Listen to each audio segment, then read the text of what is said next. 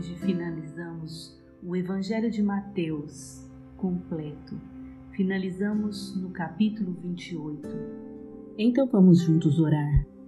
Senhor, a tua palavra diz em Salmos 91, nos versos 14 a 16 assim: Visto que me amou com tanta intensidade, eu o livrarei.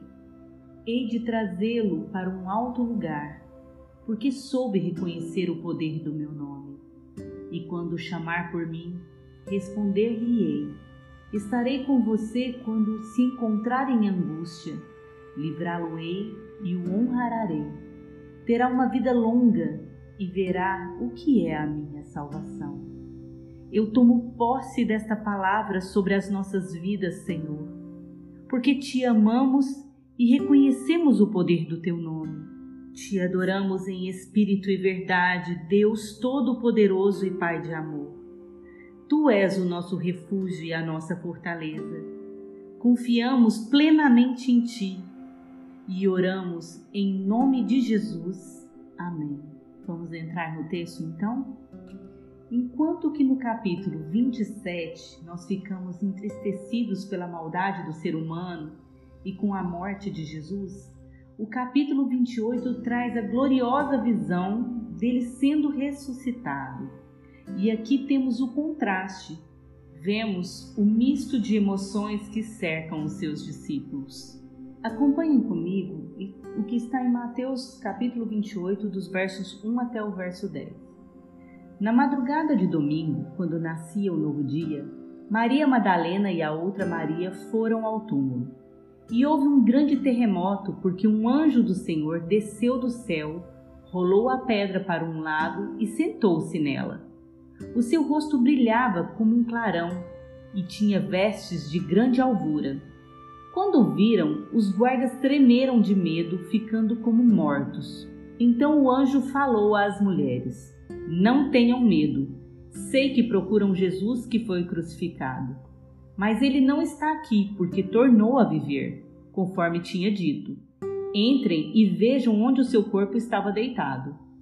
E agora vão depressa e contem aos discípulos que ele se levantou de entre os mortos e que vai para Galiléia a fim de se encontrar com eles lá. É esta mensagem que tenho para vos dar. As mulheres, muito amedrontadas, mas também cheias de alegria, afastaram-se a correr do túmulo e apressaram-se a procurar os discípulos para lhes dar o recado do anjo. Iam elas a correr quando Jesus surgiu de súbito à sua frente e as saudou. Elas, abraçando-lhes os pés, adoraram-no. Jesus disse-lhes: Não tenham medo. Vão dizer aos meus irmãos que partam já para a Galiléia, para se encontrarem lá comigo. Bom, em uma cultura na qual o testemunho de mulheres não era aceito, é impressionante notar que Deus encarregou a duas mulheres a tarefa de contar sobre a ressurreição de Jesus Cristo. Afinal, isso era algo muito importante. E aqui nos mostra algo impressionante.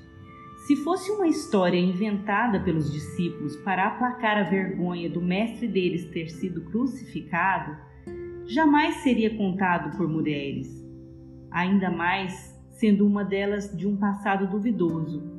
Isto prova que foi uma história real e mantida conforme o relato verdadeiro.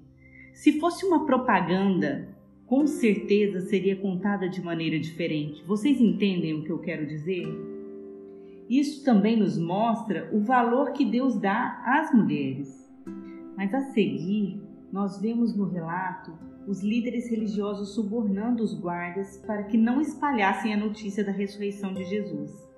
Vamos ler os versos 11 até o verso 15. Enquanto as mulheres iam para a cidade, alguns dos que estavam de guarda ao túmulo foram ter com os principais sacerdotes e contaram-lhes o sucedido. Fez-se uma reunião de todos os chefes judaicos e decidiu-se dar dinheiro aos guardas para que dissessem que, estando todos a dormir, os discípulos de Jesus tinham vindo durante a noite e roubado o seu corpo. Se o governador souber disso, vamos vos defender de tudo e ficará tudo bem. prometeram os sacerdotes aos soldados. Assim, os guardas aceitaram o dinheiro e falaram conforme lhes fora dito. A sua mentira espalhou-se entre os judeus, que ainda hoje acreditam nela. Que postura mentirosa e desonesta! Nos versículos 18 até o 20, temos então as memoráveis palavras de Jesus Cristo. Lemos então: Toda a autoridade no céu e na terra me foi dada, disse ele aos discípulos. Portanto, vão e façam discípulos entre todos os povos. Batizem-os em nome do Pai, do Filho e do Espírito Santo. Ensinem-lhes a obedecer os, a todos os mandamentos que vos dei. Fiquem certos de que estou sempre convosco até o fim do mundo façam discípulos de todas as nações. Ao ordenar aos apóstolos que eles deveriam discipular, Jesus deixa claro que o cristianismo verdadeiro consiste em seguir a Cristo, aprender de Cristo, identificar-se com Cristo e então comprometer-se definitivamente com Cristo. Mateus termina com uma promessa extraordinária. Jesus Cristo estará conosco todos os dias da história da humanidade, seja quando estivermos discipulando ou quando estivermos simplesmente vivendo a nossa vida no dia a dia. O Deus que nasceu, o Deus que viveu, o Deus que morreu e ressuscitou, estará com você e comigo todos os dias até o fim. Não é isto maravilhoso? Sabemos também que após a sua ressurreição, Jesus permaneceu por cerca de 40 dias ensinando, comendo e permitindo ser tocado pelas pessoas. Jesus falou e realizou coisas inesperadas e surpreendentes, conforme você pode ler o que está em Atos, capítulo 1, dos versos 3 até o verso 9. E porque ele vive, podemos crer no amanhã. Porque ele vive, não precisamos temer. Se colocarmos as nossas vidas nas mãos do Senhor Jesus, sabemos pela tua palavra que é viva e se cumpre, que viveremos com Ele na eternidade. E eu finalizo o Evangelho de Mateus orando. Obrigada, Deus, por ser tão presente em nossas vidas Obrigada pelo Evangelho de Mateus, que, apesar de escrito há tantos séculos atrás, é vivo e eterno e nos ensina o caminho que devemos seguir. Obrigada por seu amor tão grande por nós, pois morrestes por nós. Perdoa os nossos erros e nos ensina sempre o caminho que devemos seguir, o caminho que nos leva a Ti.